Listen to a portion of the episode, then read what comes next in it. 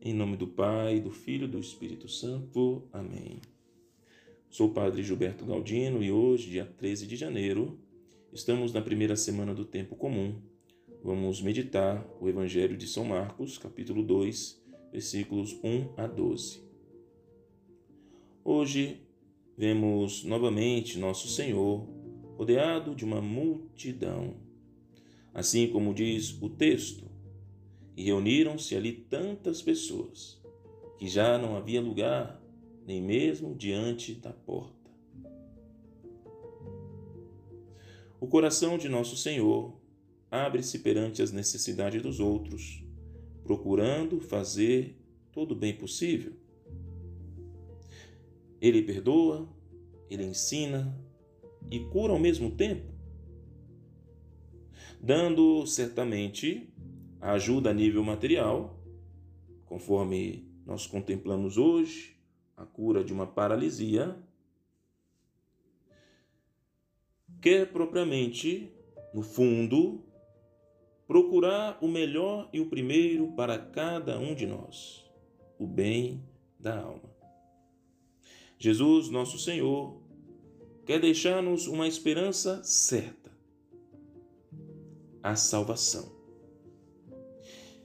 Ele é capaz até de perdoar os pecados, mas também de compadecer-se da nossa debilidade moral.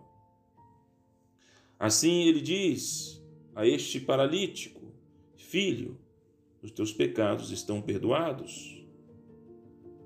Então podemos contemplar o perdão dos pecados, associando a um milagre extraordinário. Sabemos muito bem que não haveria necessidade, porque o milagre maior é o perdão dos pecados, mas queria deixar muito em evidência aos olhos físicos,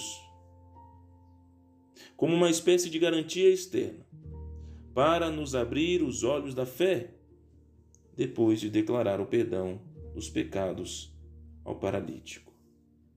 Portanto, ele cura a paralisia.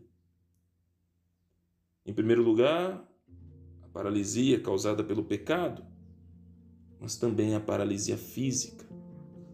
Eu te digo: levanta-te, pega a tua cama e vai para casa. O paralítico se levantou à vista de todos, saiu carregando a sua cama. Vai nos dizer Santo Irineu, ao perdoar os pecados, salvou o homem e deu a entender visivelmente quem ele era. Ele era o Verbo de Deus encarnado, com potestade para perdoar os pecados. Como o homem se compadece de nós, e como Deus tem piedade de nós e perdoa as nossas ofensas. Podemos reviver frequentemente este milagre na confissão, nas palavras da absolvição que o ministro de Deus pronuncia: Eu te absolvo em nome do Pai, do Filho e do Espírito Santo.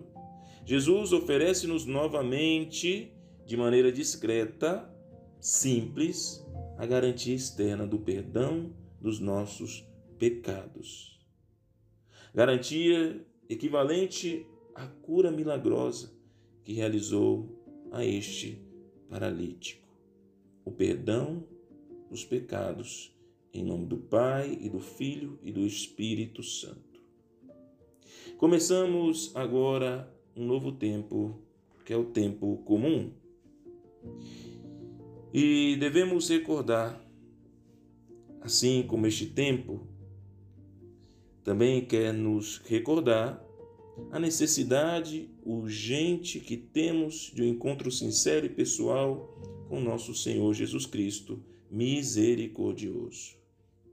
Neste tempo, ele convida-nos a não perder tempo, a não se descuidar, a procurarmos o perdão, aquilo que é necessário para a nossa alma. Portanto, peçamos a Nossa Senhora interceda por nós.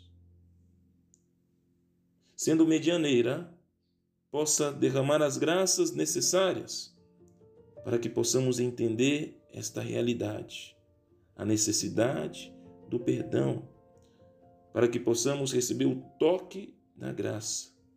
Se estivermos em pecado mortal, irmos imediatamente nos confessar e voltar a reconciliar-se com Deus.